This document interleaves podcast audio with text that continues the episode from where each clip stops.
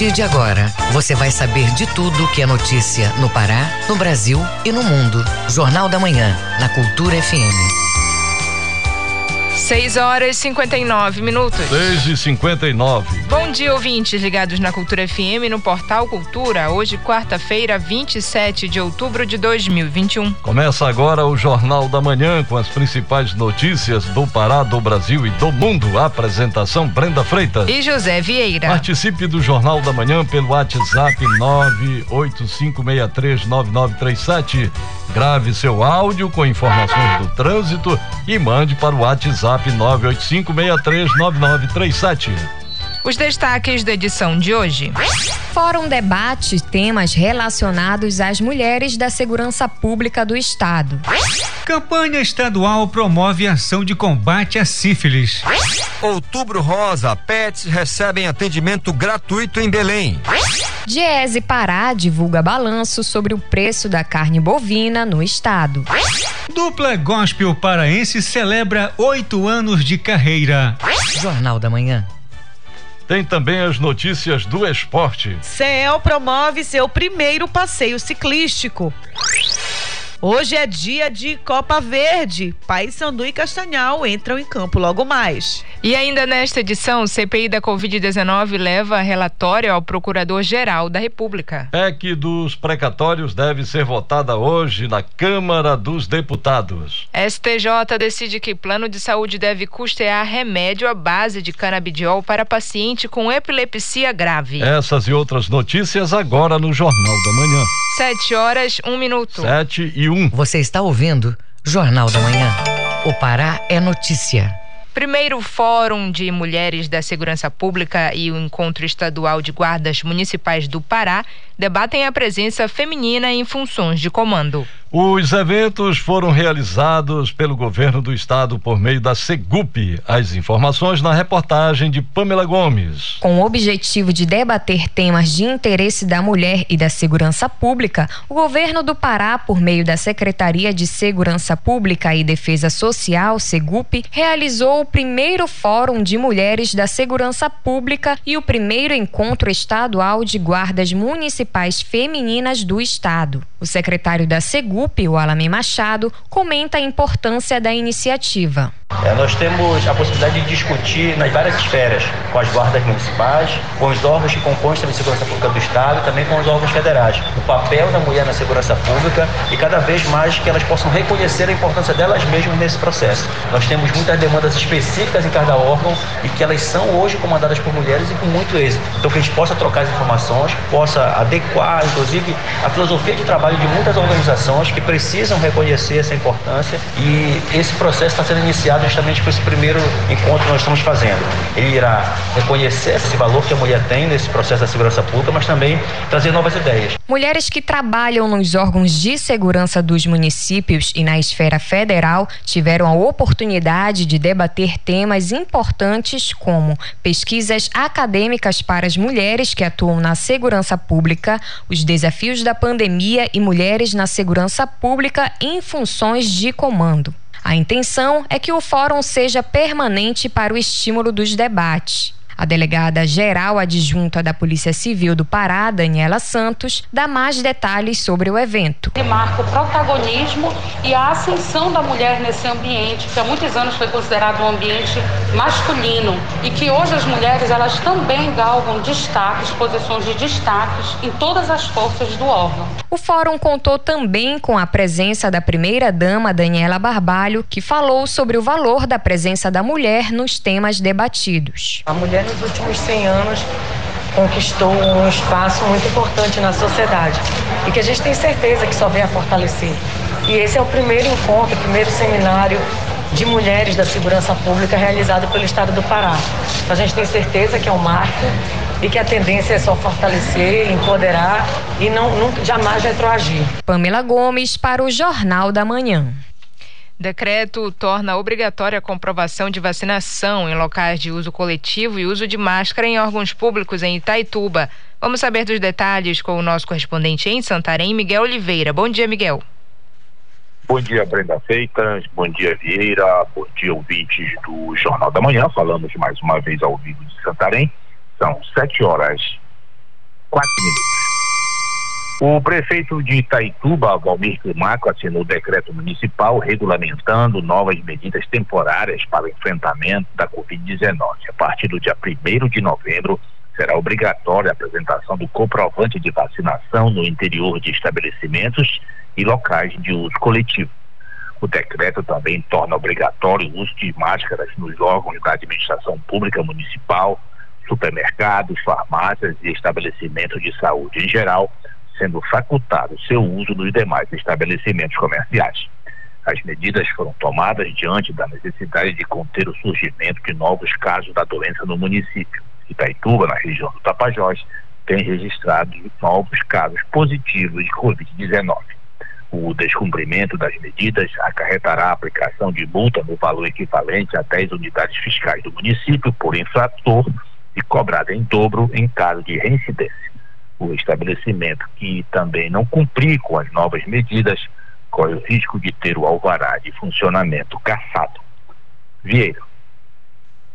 Na última sexta-feira, a Câmara de Oriximiná cassou o mandato do prefeito do município. Miguel, o prefeito William Fonseca continua afastado do cargo? Não, Vieira, não durou nem 72 horas o tempo em que o prefeito de Oriximiná ficou afastado do cargo. Ontem, o juiz Wallace Carneiro, titular da Vara Única de Oriximiná, suspendeu a cassação do prefeito.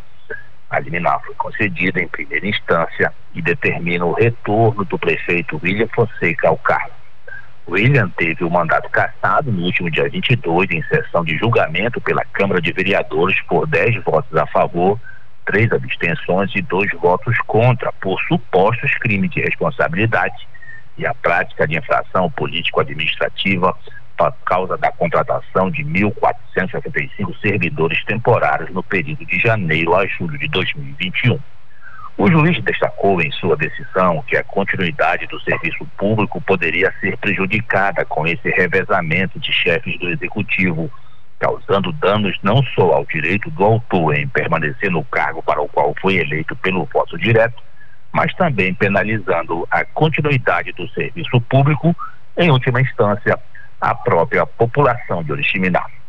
O magistrado deferiu a liminar e determinou a suspensão do decreto legislativo 09-2021, publicado no dia 22 de outubro, que caçou o prefeito de Oriximiná e todos os efeitos do procedimento público-administrativo. Por fim, o juiz determinou também a reintegração do prefeito ao cargo. De Santarém, Miguel Oliveira, para o Jornal da Manhã. Muito obrigada, Miguel. Bom dia e bom trabalho.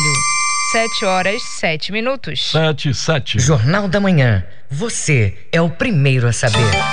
O Pará é notícia. Governador do estado Helder Barbalho anunciou a antecipação da segunda parcela do 13º salário ao funcionalismo público.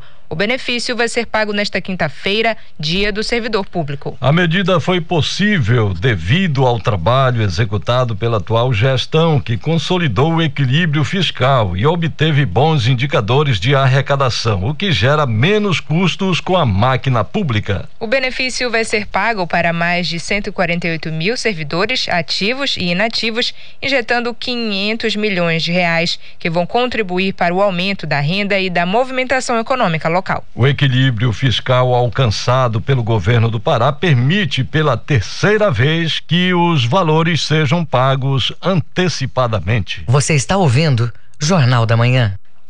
O Ministério Público do Estado recebeu nesta terça-feira a reunião ordinária do Conselho Nacional dos Procuradores Gerais, dos MPs dos estados e da União.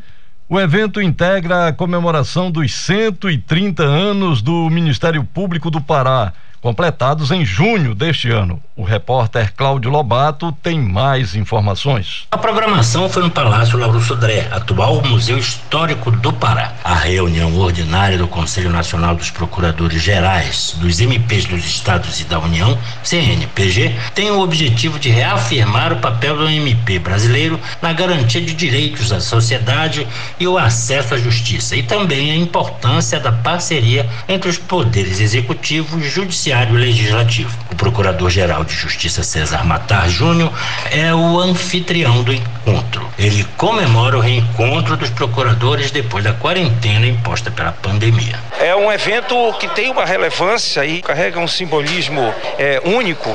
A uma porque há muito tempo os colegiados não reuniam de forma presencial. Segundo, porque este momento, mais um momento delicado que o Ministério Público atravessa, estamos dando em Belém do Pará, no nosso mês de outubro mariano, uma demonstração, além de unidade do Ministério Público com o Colégio de Procuradores Gerais e, de, e o Colégio de Presidentes de Associação, mas uma demonstração cabal de respeito ao nosso parlamento, de respeito aos senhores deputados, de respeito aos senhores senadores. O Ministério Público, como instituição que busca o fortalecimento de nossos poderes e instituições, não pode ficar à margem disso. Nós combatemos atos, nós combatemos propostas. Nós não podemos combater pessoas e não o fazemos. A sessão reuniu procuradores gerais dos Ministérios Públicos dos Estados e da União e debateu assuntos importantes e de interesse da sociedade. Após a reunião, teve a participação do governador do estado, Helder Barbalho, da presidente do Tribunal de Justiça do Estado, a desembargadora Célia Regina de Lima, do presidente da Assembleia Legislativa e diversas outras autoridades. O governador Helder Barbalho anunciou na ocasião o acordo entre governo e Ministério Público com a finalidade de construção de uma nova sede para o MP. Uma demanda histórica do Ministério Público que necessita estar estruturado para garantir com que o Ministério Público do Pará bem sirva aos interesses da população paraense. E este acordo firmado entre o governo do estado e o Ministério Público permite com que o Ministério Público possa fazer a construção de sua nova sede, que depois de 30 anos uh, permitirá com que, através de uma infraestrutura moderna, uh, o Ministério Público possa estar em condições de melhor atuar em defesa dos interesses da população paraense. Cláudio Labato, para o Jornal da Manhã.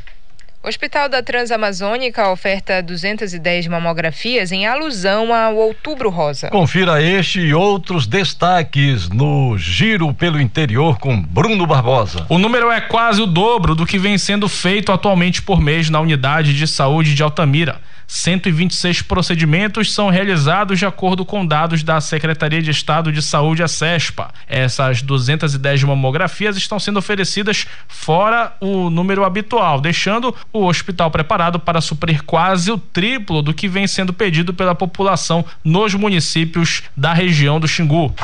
No Sudeste, as cidades de Xinguara, Água Azul do Norte, Banac, Rio Maria e Sapucaia passaram a ser assistidas pelas ações do projeto territórios sustentáveis. A formalização aconteceu em reunião com prefeitos e vice-prefeitos, secretários municipais de agricultura e de meio ambiente e representantes de sindicatos de produtores rurais, além de chefes da empresa de assistência técnica e extensão rural do estado do Pará, a Imater, da Secretaria de Estado de Meio Ambiente e Sustentabilidade, a SEMAS, e a Secretaria de Desenvolvimento Agropecuário e da Pesca, SEDAP. No Baixo Tocantins, dois ramais de Moju foram entregues para a população totalmente recuperados. O ramal Itaperaçu, em Jamboaçu, recebeu mais de 5 quilômetros de recuperação. Na semana passada foi entregue o ramal do Santana do Baixo e o ramal do Uxi, que logo vai estar pronto para a população. Com mais de 9 quilômetros totalmente restaurados, os ramais facilitam os acessos para o escoamento da produção agrícola da zona rural de Moju e permitem as conexões de várias comunidades até a sede da cidade. A obra foi feita pelo município com recursos próprios. Bruno Barbosa para o Jornal da Manhã. Jornal da Manhã. O trânsito na cidade. Vamos saber como está o trânsito na Grande Belém neste momento. Quem tem as informações é o repórter Marcelo Alencar. Bom dia, Marcelo. Bom dia, José Vieira, Brenda Freitas, Paulo Sérgio e todos os ouvintes do Jornal da Manhã. Quem está na Vila Sorriso de Coraci, é, ali nas imediações do cemitério Santa Isabel, né, na travessa Itaboraí, já vai pegar a rodovia, é, rodovia Augusto Montenegro é, com trânsito tranquilo até as imediações ali do residencial Benedito Monteiro. Logo em seguida, o trânsito fica travado, com velocidade média de até 9 km por hora e segue assim travado, totalmente parado, até na esquina do, da rodovia do Tapanã. Quem pega pela rodovia do Tapanã Augusto Montenegro vai encontrar trânsito moderado com velocidade média de até 16 km por hora. Ele vai seguindo moderado até na esquina ali eh, do condomínio Parque Jardins, na Augusto Montenegro. Logo em seguida ele fica intenso com velocidade média de até 15 km por hora e vai seguindo assim, deixa eu verificar aqui, até nas imediações do entroncamento. No fluxo contrário da rodovia Augusto Montenegro, ele está bastante tranquilo agora pela manhã. Marcelo Alencar, direto da redação do Rádio Jornalismo para o Jornal da Manhã, volta no comando Brenda Freitas e José Vieira. Muito obrigada, Marcelo. 7 horas 15 minutos. 7 e 15. Ouça a seguir no Jornal da Manhã. STJ decide que plano de saúde deve custear remédio à base de canabidiol para paciente com epilepsia grave. Cultura FM, aqui você ouve primeiro. A gente volta já. Estamos apresentando Jornal da Manhã. Da Rádio Cultura com informações do trânsito, comentários ou notícias da sua cidade.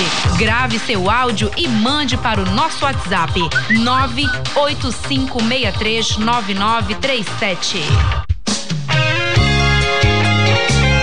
ritmo contagiante do brega, no calor amazônico. As músicas, a história, o cenário. Brega, patrimônio imaterial e cultural do estado do Pará. As Marcantes, de segunda a sexta-feira, das seis às sete da noite. Cultura FM 93.7.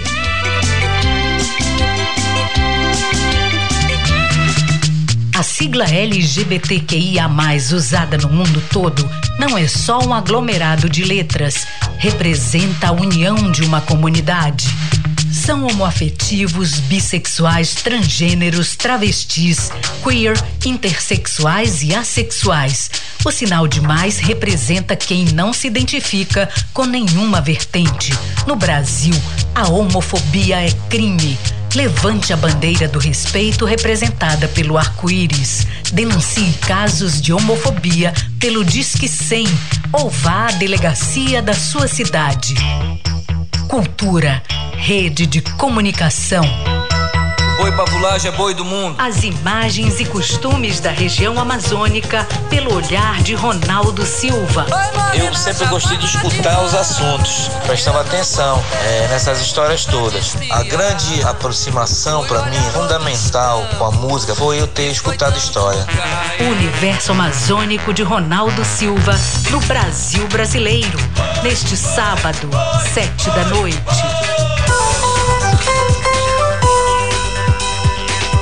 Voltamos a apresentar Jornal da Manhã. Previsão do tempo.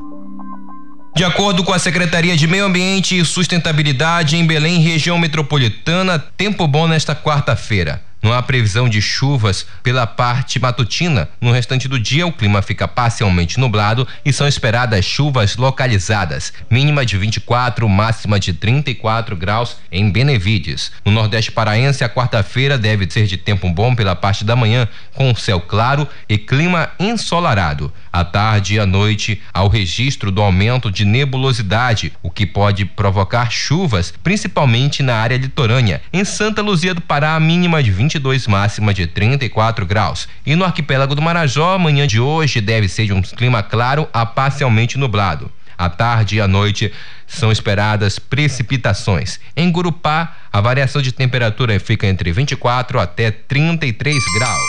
7 horas 18 minutos. 7 e 18. Viva com saúde. Campanha Outubro Verde busca combater a sífilis. Governo do Estado realiza ações de enfrentamento à doença e testagem gratuita. Acompanhe os detalhes com o repórter Marcelo Alencar. No Pará, em 2020, foram registrados mais de 2.300 casos de sífilis e em 2021, 2.149. Para combater os impactos gerados pela doença em todo o estado, o governo capacita profissionais de saúde da atenção básica que atuam nos centros regionais, além de orientar e sensibilizar a sociedade para o combate à sífilis. O ginecologista e obstetra Paulo Bronze explica onde pode ser feita a testagem rápida para a doença e qual a importância do diagnóstico. O SUS disponibiliza é no CTA, é Centro de Tratamento para AIDS e Sífilis. Geralmente as prefeituras têm os CTAs, que é que faz testagem para AIDS e para sífilis. Bem, a importância de fazer testagem é para saber se você não carrega a sífilis no teu sangue, né? Inicialmente a, a sífilis primária primária, ela dá uma feridinha no pênis ou uma feridinha na vulva e não causa sintomas. Essa, essa ferida é alta, é, é, limitada. Com 7 a 10 dias ela some espontaneamente. Então tem muitos homens e mulheres que nem sabem que tem sífilis. Segundo os dados do boletim epidemiológico de sífilis do Ministério da Saúde, a maior parte de pessoas infectadas na região norte tem de 20 a 34 anos, sendo 58% em homens e 42% em mulheres. Algumas gestantes só vão saber que estão com a doença quando realizam o pré-natal e acabam transmitindo a doença para a criança, como pontua o ginecologista e obstetra Paulo Bronze. Ela vai transmitir verticalmente para a criança, porque a sífilis, a bactéria da sífilis passa pela placenta e vai infectar a, a criança e com isso a criança vai ter algumas malformações, né, chamada sífilis congênita. Pode ter problemas neurológicos, problemas de malformação óssea e a criança ela vai ter que ser tratada, né? Problemas cardíacos são múltiplas malformações que a sífilis causa no recém-nascido. O plano de ação do governo do Pará dos municípios tem como objetivo formar equipes e articular estratégias no intuito de eliminar a transmissão da doença, além da distribuição de teste rápido para a rede de atenção básica à saúde do Estado. Marcelo Alencar para o Jornal da Manhã. Jornal da Manhã. Informação na sua sintonia. Campanha Outubro Rosa Pet busca combater o câncer de mama em cães e gatos. O Hospital Municipal Veterinário de Belém vai realizar uma programação hoje para abordar a prevenção e o tratamento da doença. A reportagem é de Isidoro Calixto. Aproveitando o mês da prevenção ao câncer de mama, é importante lembrar que a campanha Outubro Rosa também é voltada para os animais, explicando sobre os tumores que atingem os pets. O tumor, tanto em pessoas quanto nos pets, é uma doença grave e quanto antes o diagnóstico for feito, maiores as chances de cura. Márcia Alves, diretora do Hospital Veterinário de Belém, explica. A importância da ação é conscientizar e sensibilizar o tutor do cuidado que deve ter com a sua cadela ou a sua gatinha. De que forma? Orientar sobre os exames né, de palpação, o próprio tutor pode fazer né, no seu pet, e orientações sobre o uso indevido do anticoncepcional, orientação sobre a importância da castração. A campanha Outubro Rosa Pet no Hospital Municipal Veterinário de Belém vai até o dia 29 de outubro. O objetivo é mostrar a importância do cuidado com gatas e cadelas que apresentam apresentam alta incidência da doença. De setembro do ano passado até hoje, a unidade hospitalar já realizou pelo menos 829 cirurgias em animais que tiveram problemas relacionados à mama. Desse total, 287 foram para a retirada de nódulo benigno e 542 mastectomias, retirada cirúrgica de toda a mama. Márcia Alves, diretora do Hospital Veterinário de Belém, comenta. Todos os tutores que chegarem lá com seus pets, eles automaticamente, independente do que forem fazer, do tipo de, de consulta, eles serão orientados e examinados também. Caso haja algum problema, seja detectado algum problema, nós já vamos encaminhar esses pets para os exames específicos. Entre os serviços durante a campanha, tem abordagem educativa na triagem e recepção do hospital, distribuição de folder educativo, orientação de como fazer o autoexame nos pets, consultas direcionadas para casos suspeitos de nódulos mamários, oferta de exames direcionados de raio-x, USG e citologia para casos suspeitos de nódulos mamários. Isidoro Calixto para o Jornal da Manhã. Startup criada por universitários do Pará ganha prêmio nacional. A iniciativa se consolidou em 2020 para apoiar os empreendedores mais afetados pela pandemia.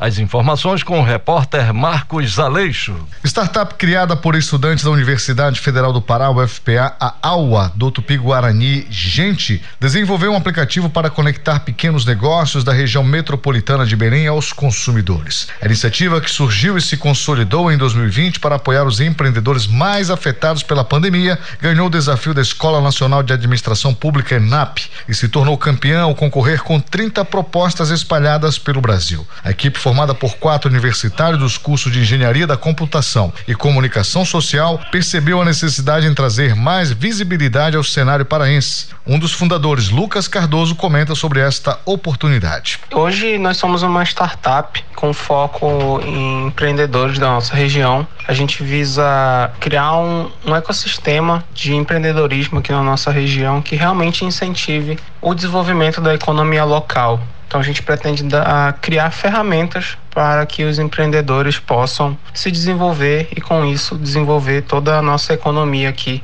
da nossa região. Dados da Junta Comercial do Estado do Pará, Juscelpa, revelam que mais de 10 mil empresas fecharam durante o ano passado em consequência da Covid-19. Segundo os estudantes, a solução foi prototipar um aplicativo que funciona como uma vitrine gratuita de produtos e serviços de pequenos empreendedores. Com um ano de existência, o app AUA conta com mais de 60 estabelecimentos cadastrados entre alimentação, vestuário e serviços no geral. Lucas Cardoso conta mais detalhes do projeto. A gente viu que uma das formas de um empreendedor realmente se manter de pé nos momentos mais difíceis é tendo acesso a crédito e também uma nova não, mas uma modalidade também que não é tão utilizada, que é o aval solidário. Então a gente visa também pela nossa plataforma conectar os empreendedores a agências de crédito, a também a fornecer a possibilidade de solicitar um aval solidário, conectando constituições que fazem esse tipo de, de serviço. E com essa ideia a gente conseguiu ser vencedor do desafio da ENAP. Marcos Aleixo para o Jornal da Manhã. Superior Tribunal de Justiça decide que plano de saúde deve custear remédio à base de canabidiol para paciente com epilepsia grave. Detalhes com o repórter Daniel Ito, da Rádio Nacional. O Superior Tribunal de Justiça determinou que uma operadora de plano de saúde forneça medicamentos à base de canabidiol a um paciente diagnosticado com epilepsia grave. O canabidiol é extraído da cannabis sativa, planta conhecida como maconha. O medicamento não possui registro na Anvisa, Agência Nacional de Vigilância Sanitária. No entanto, a agência autorizou a importação excepcional do produto para utilização em tratamentos de saúde no país.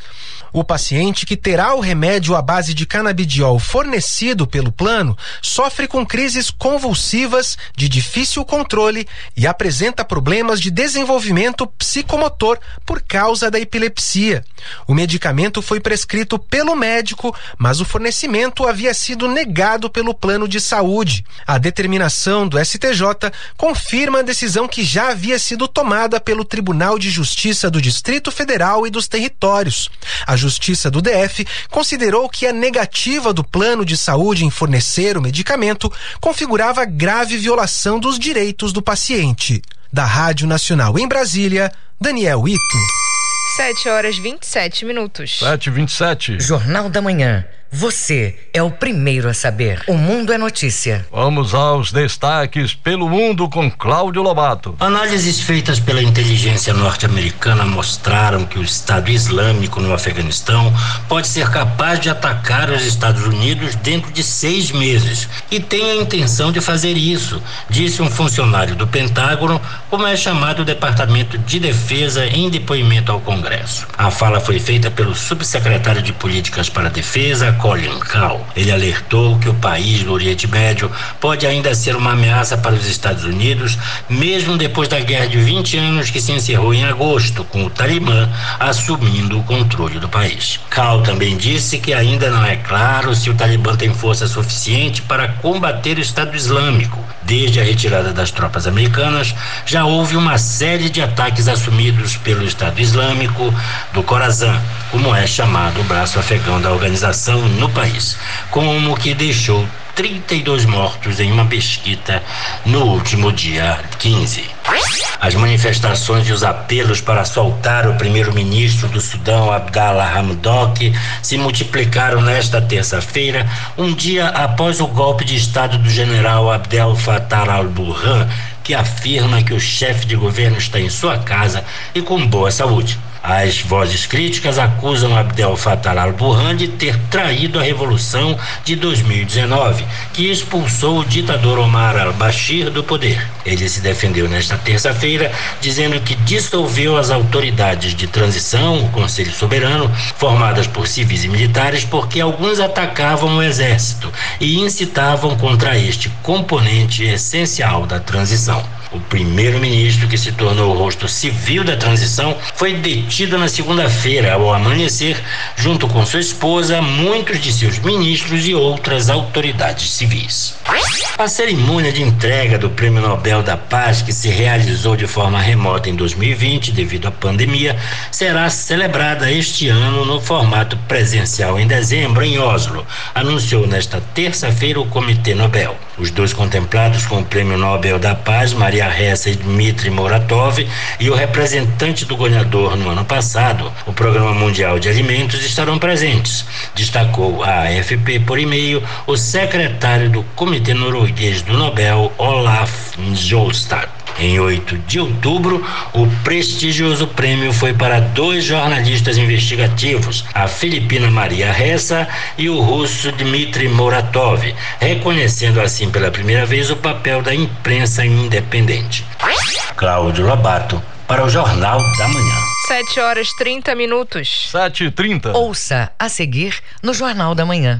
Hoje é dia de Copa Verde. Paysandu e Castanhal entram em campo logo mais. Cultura FM, aqui você ouve primeiro. A gente volta já. Você está ouvindo Jornal da Manhã.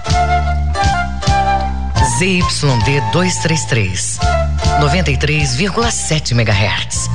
Rádio Cultura FM, uma emissora da Rede Cultura de Comunicação. Fundação Paraense de Rádio Difusão. Rua dos Pariquis, 3318. Base operacional, Avenida Almirante Barroso, 735. Berlim, Pará, Amazônia, Brasil. Música, informação e interatividade. Conexão Cultura, de segunda a sexta, 8 da manhã. Ouvinte da Cultura FM, eu sou Isidoro Calixto, eu apresento o Conexão Cultura. Notícias, atualidades, informações e música para você ficar conectado com o que acontece no Pará e no Brasil. Não perca de segunda a sexta-feira, das 8 às 10 da manhã. Conexão Cultura. Voltamos a apresentar Jornal da Manhã. Tábuas de Marés. De acordo com a Secretaria de Meio Ambiente e Sustentabilidade, em Belém a maré fica baixa logo mais às 9h39 da manhã, maré cheia às 3 e 8 da tarde e maré baixa às 9 e 47 da noite. Em Salinópolis, Nordeste Paraense, pré-amar às 11 e 17 da manhã, baixa mar às 5 e 38 da tarde e a segunda maré cheia do dia ocorre às 11 e 34 da noite. E no porto da Vila do Conde, em Barcarena, a maré desce daqui a pouco às 10 e 14 da manhã. Ela enche às 4 da tarde e desce novamente às 10 da noite. 7 horas 32 minutos. 7 e 32 Esporte. CEL promove primeiro passeio ciclístico. Hoje tem Copa Verde, Paysandu e Castanhal entram em campo logo mais. Essas e outras do esporte com Tainá Martinez. Representantes da Secretaria de Desenvolvimento Urbano e Obras Públicas, a CEDOP, participaram de uma reunião com engenheiros responsáveis pelo projeto de modernização e reconstrução do estádio Mangueirão. O encontro serviu para alinhar e atualizar o andamento da obra. Também foram apresentados resultados sobre o trabalho realizado para traçar um diagnóstico sobre a estrutura atual do estádio. A obra de reconstrução e modernização do Mangueirão garantirá a completa reestruturação do estádio estádio, incluindo a renovação geral da pintura, reforma geral de banheiros e bares, substituição dos assentos das arquibancadas, substituição do gramado e piso da pista de atletismo, ampliação das áreas de circulação e adequação dos espaços, atendendo às normas atuais de federações nacionais e internacionais de futebol. O estádio também terá sua capacidade ampliada para 50 mil espectadores. O projeto tem previsão de conclusão para o final de 2022.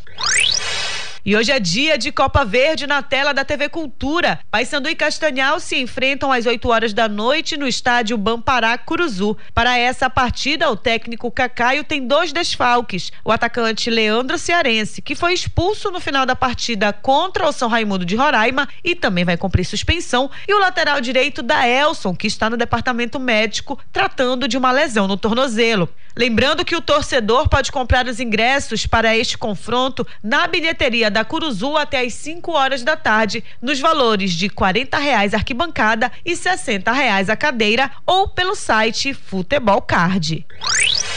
A Secretaria de Estado de Esporte e Lazer, a CEL, realiza no dia 21 de novembro o seu primeiro passeio ciclístico. As inscrições são gratuitas e estão abertas no site da Secretaria. O evento vai ter concentração no estacionamento do Mangueirão às 6 horas da manhã. Além do cortejo, os participantes do passeio vão concorrer ao sorteio de bicicletas. O trajeto tem como saída o estacionamento do Mangueirão na Avenida Augusto Montenegro, Orla de Coaraci e retorna ao ponto de largada. Ao todo serão 20 quilômetros. Para se inscrever, basta acessar o site cel.pa.gov.br.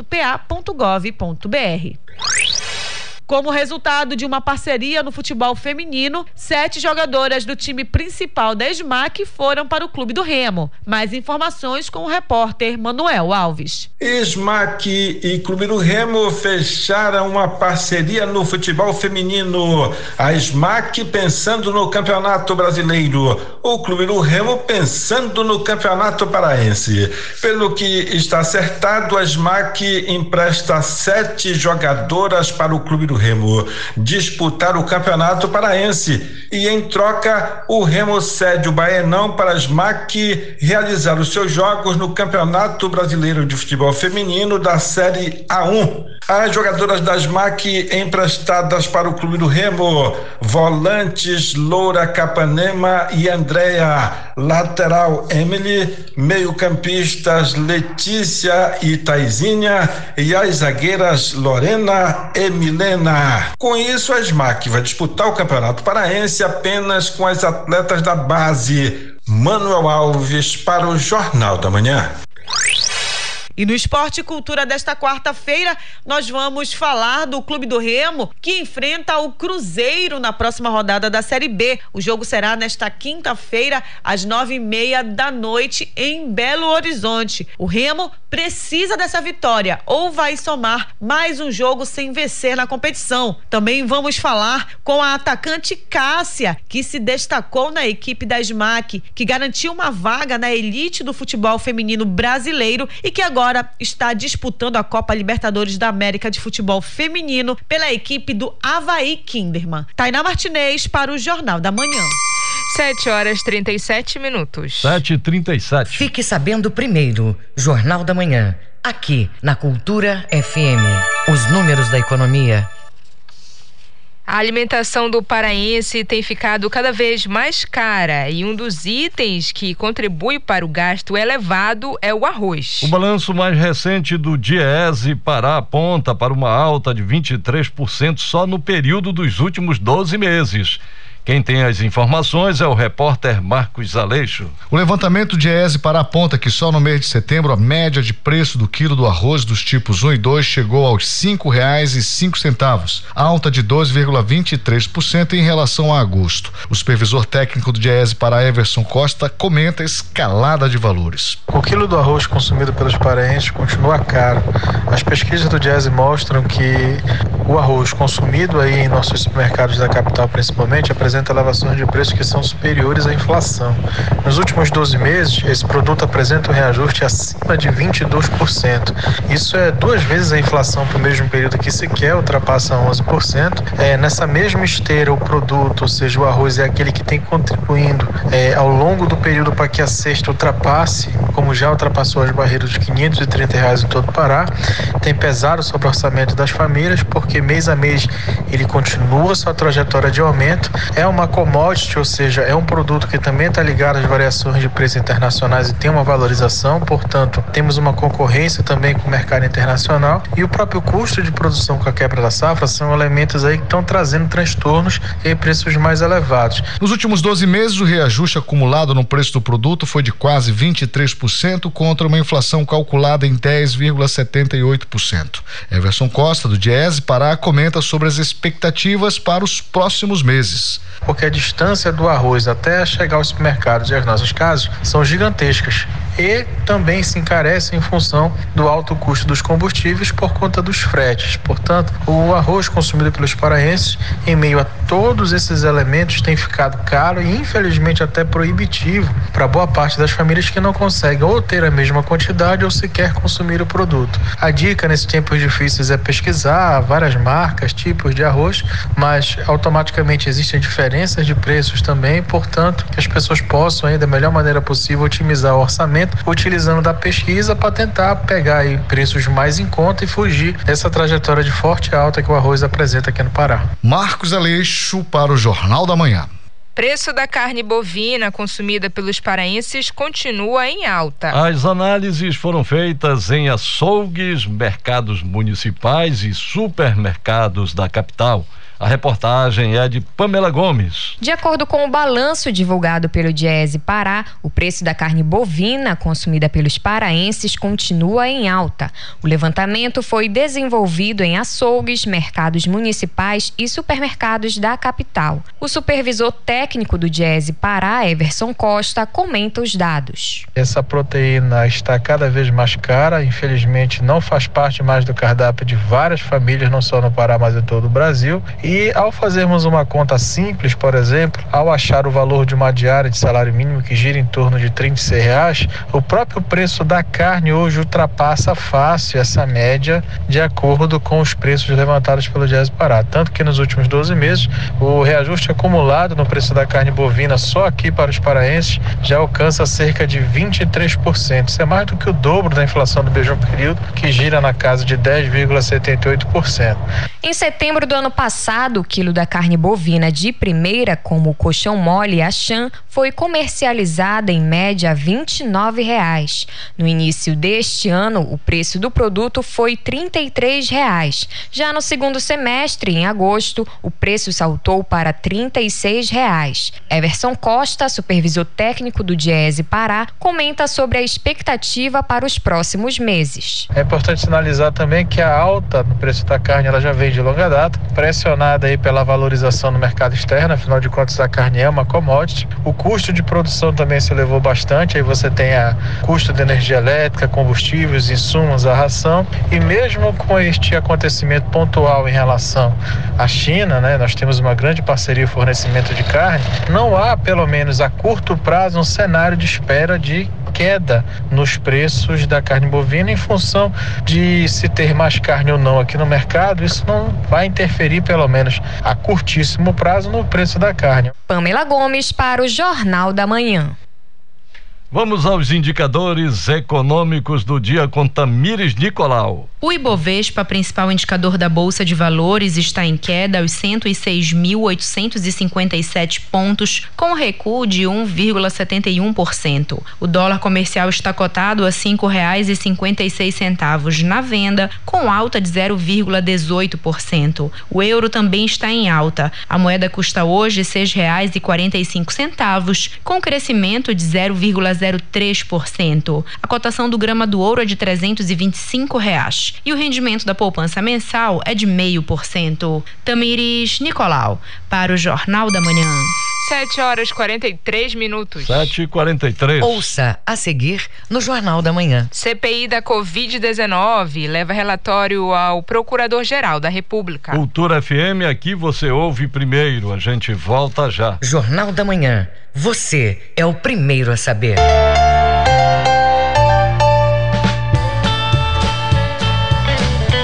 Nesta sexta, dia 29, é dia de Discotoca na Cultura FM. Discotoca. Os sons que tocam o Pará em versões exclusivas e intimistas. Mamãe sem perna. No programa desta semana, o cantor Alex Ribeiro traz letras fortes e questionadoras, com influência de Luiz Gonzaga e Roberto Carlos. Discotoca. Os sons que tocam o Pará. Toda sexta, às cinco e meia da tarde.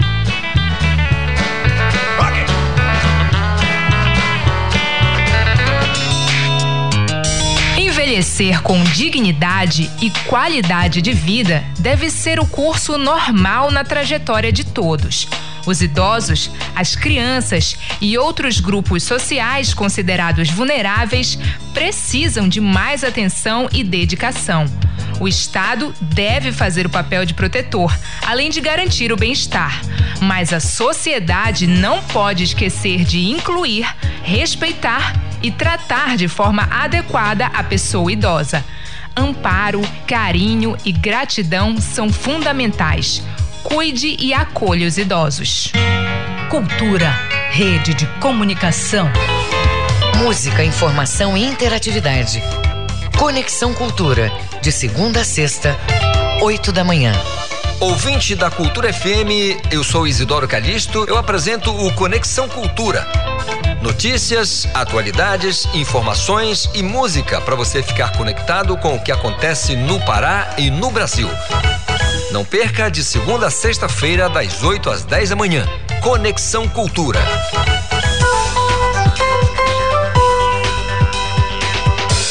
Voltamos a apresentar Jornal da Manhã.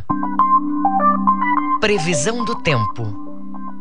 Os dados da Secretaria de Meio Ambiente e Sustentabilidade revelam que para o Baixo Amazonas e Calha Norte, tempo instável ao longo do dia. São esperadas chuvas a qualquer momento em diversas localidades. No município de Prainha, mínima de 24, máxima de 30 graus. No sudoeste paraense, tempo parcialmente nublado, nublado pela manhã, com previsão de chuvas localizadas no início da tarde. Tempo estável somente à noite. Mínima de 23, máxima de 30 graus em Aveiro. E no sudeste paraense, tempo instável, o que pode provocar chuvas logo pela manhã. No restante do período, o tempo fica um pouco mais firme, mas a possibilidade de precipitações ainda é grande, mínima de 23 e a máxima chega a 34 graus em São Geraldo do Araguaia. 7 horas 46 minutos. 7 e 46 O trânsito na cidade. Vamos saber mais uma vez como está o trânsito na Grande Belém na manhã desta quarta-feira. Quem tem as informações é Marcelo Alencar. É com você, Marcelo. Ok, Vira. Quem sai do município de Marituba pela rodovia BR-316, sentido Marituba-Nanideua, já vai encontrar trânsito intenso com velocidade média de 13 km por hora desde o, eh, desde o início do ginásio municipal poliesportivo de Marituba. E o trânsito segue intenso no município até a esquina da rua João Andrade. Logo em seguida, ele passa a ficar moderado, com velocidade máxima de até 25 km por hora, e vai seguindo assim até a esquina ali da Avenida Independência. Logo em seguida, ele passa a ficar intenso com velocidade média de até 25 km por hora até na esquina do entroncamento. No fluxo contrário da rodovia BR-316, sentido entroncamento Marituba, ele também está um tanto quanto complicado agora pela manhã, com velocidade intensa, eh, variando até 38 km por hora. E vai seguindo assim até o município de Marituba. Só para a gente concluir rapidamente aqui essa intervenção, os condutores que dirigem em Ananindeua, especificamente na Cidade Nova, estão relatando que na Avenida Doutor Nonato Sanova, com a WE 31 que dá acesso à BR 316, o semáforo não está funcionando. O risco de acidente é grande. A informação, Brenda, é do ouvinte Paulo Roberto Ferreira, morador de Ananindeua. Marcelo Alencar, direto da redação do Rádio Jornalismo para o Jornal da Manhã, volta no comando Brenda Freitas e José Vieira. Obrigada, Marcelo. 7 horas 48 minutos. 7 e 48 Jornal da Manhã. Você é o primeiro a saber. Política. CPI da Covid-19 leva relatório ao Procurador-Geral da República nesta quarta-feira. Como você acompanha na reportagem de Humberto de Campos, da agência Rádio Web. Aprovado por sete votos a quatro, o relatório da CPI da Covid do senador Renan Calheiros será entregue na manhã desta quarta-feira ao Procurador-Geral da República por integrantes da CPI. 78 pessoas e duas empresas foram citados para indiciamento. A lista, que tem ministros, ex-ministros e parlamentares, começa com o presidente Jair Bolsonaro, acusado de charlatanismo, incitação ao crime e à pandemia, falsificação de documento, prevaricação, crimes como extermínio e outros atos desumanos. Mesmo antes de ler seu relatório, o senador Renan Calheiros foi duro com Bolsonaro. Essa responsabilidade é de muita gente, tem muitos indiciados, mas ela é principalmente desse presidente da República, desse serial killer que tem compulsão de morte e continua a repetir tudo o que fez anteriormente. Agora, com a declaração de que a vacina pode. É, proporcionar AIDS, né, ele demonstra claramente que não tem respeito nenhum com a vida dos brasileiros e nem zela pela saúde pública. A sessão de leitura do relatório começou pela manhã e se estendeu pela tarde. Governistas tentaram apresentar relatórios paralelos. O senador gaúcho Luiz Carlos Reis leu uma lista de supostas pesquisas já desacreditadas pela comunidade científica. Acabou tendo seu nome acrescentado ao relatório por incitação ao crime. No meio da sessão, o senador Omar Aziz continuou com seu tradicional bom humor, mas criticou pesadamente o presidente da República. O presidente é uma instituição, a presidência é uma instituição. A presidência não é um cargo de boteco em que você fala o que quer, tomando cerveja e comendo churrasquinho. Presidente da República, que se reporta ao povo brasileiro, baseado num estudo que não tem cabimento nenhum. E fala uma coisa dessa quando nós estamos implorando para a população se vacinar. A votação propriamente dita só aconteceu no final da tarde. Antes do começo da votação, o nome de Luiz Carlos Reis acabou sendo retirado da lista a pedido do senador Alessandro Vieira, que havia pedido o indiciamento do colega. Agência Rádio Web, de Brasília, Humberto de Campos.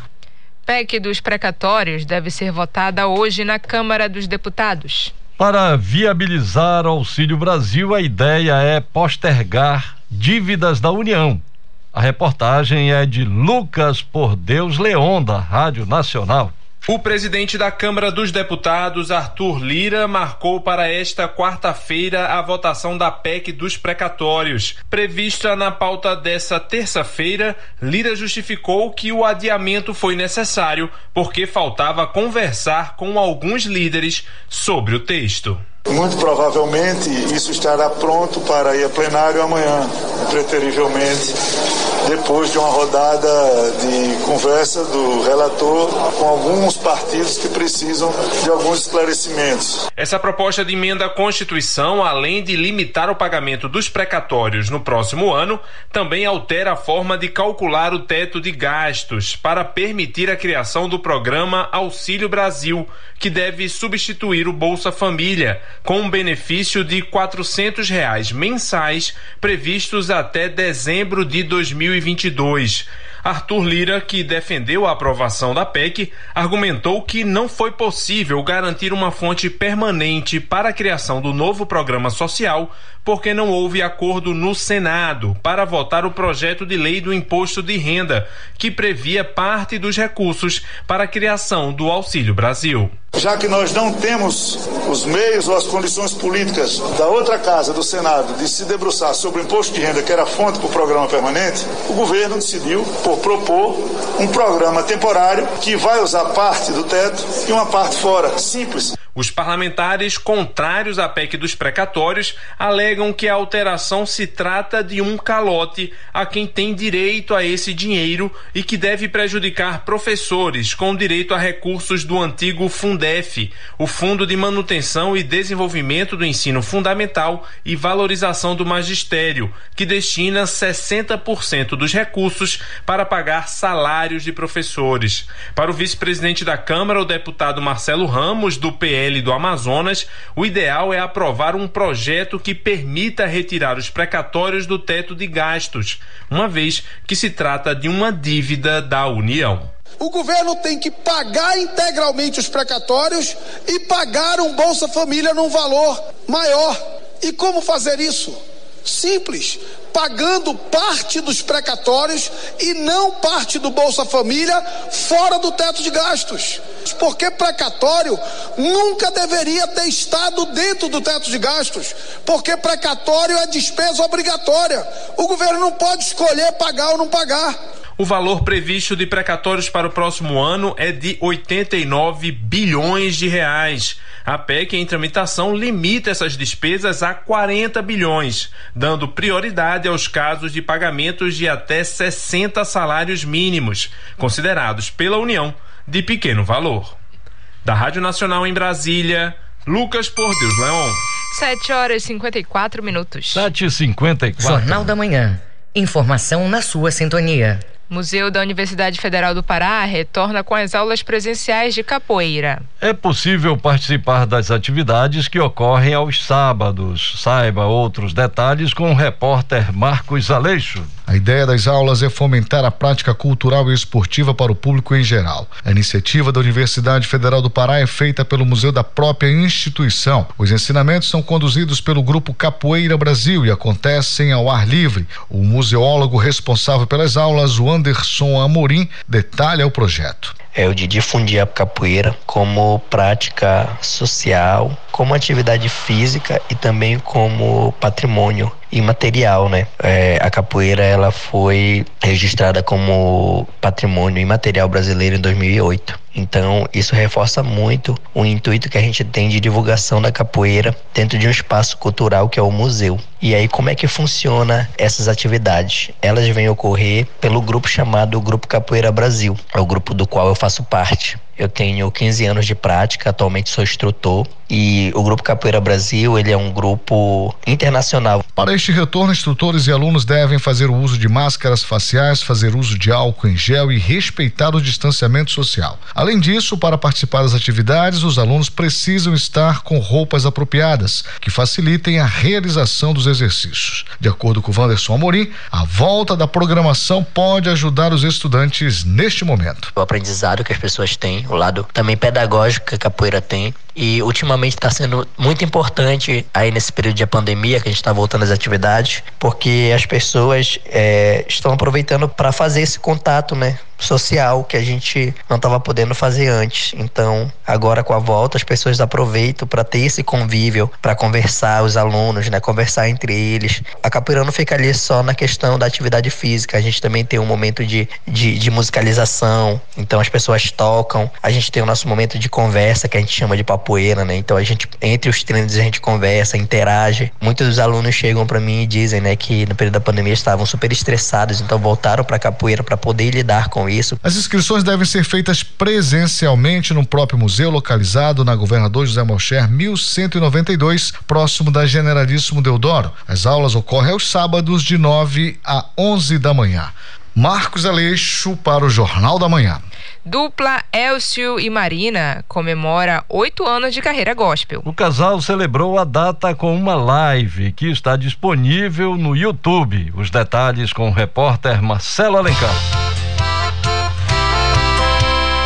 Elcio e Marina comemoram juntos oito anos de trabalho gospel por meio de testemunhos. Em uma live, eles abordaram o lançamento do show Hora de Vencer, O cantor Elcio Balieiro explica o sentimento de festejar oito anos de carreira. Celebrar oito anos de carreira é maravilhoso. É olhar para trás, viver tudo que a gente já viveu, as experiências, ah, os testemunhos das canções que alcançaram pessoas, famílias.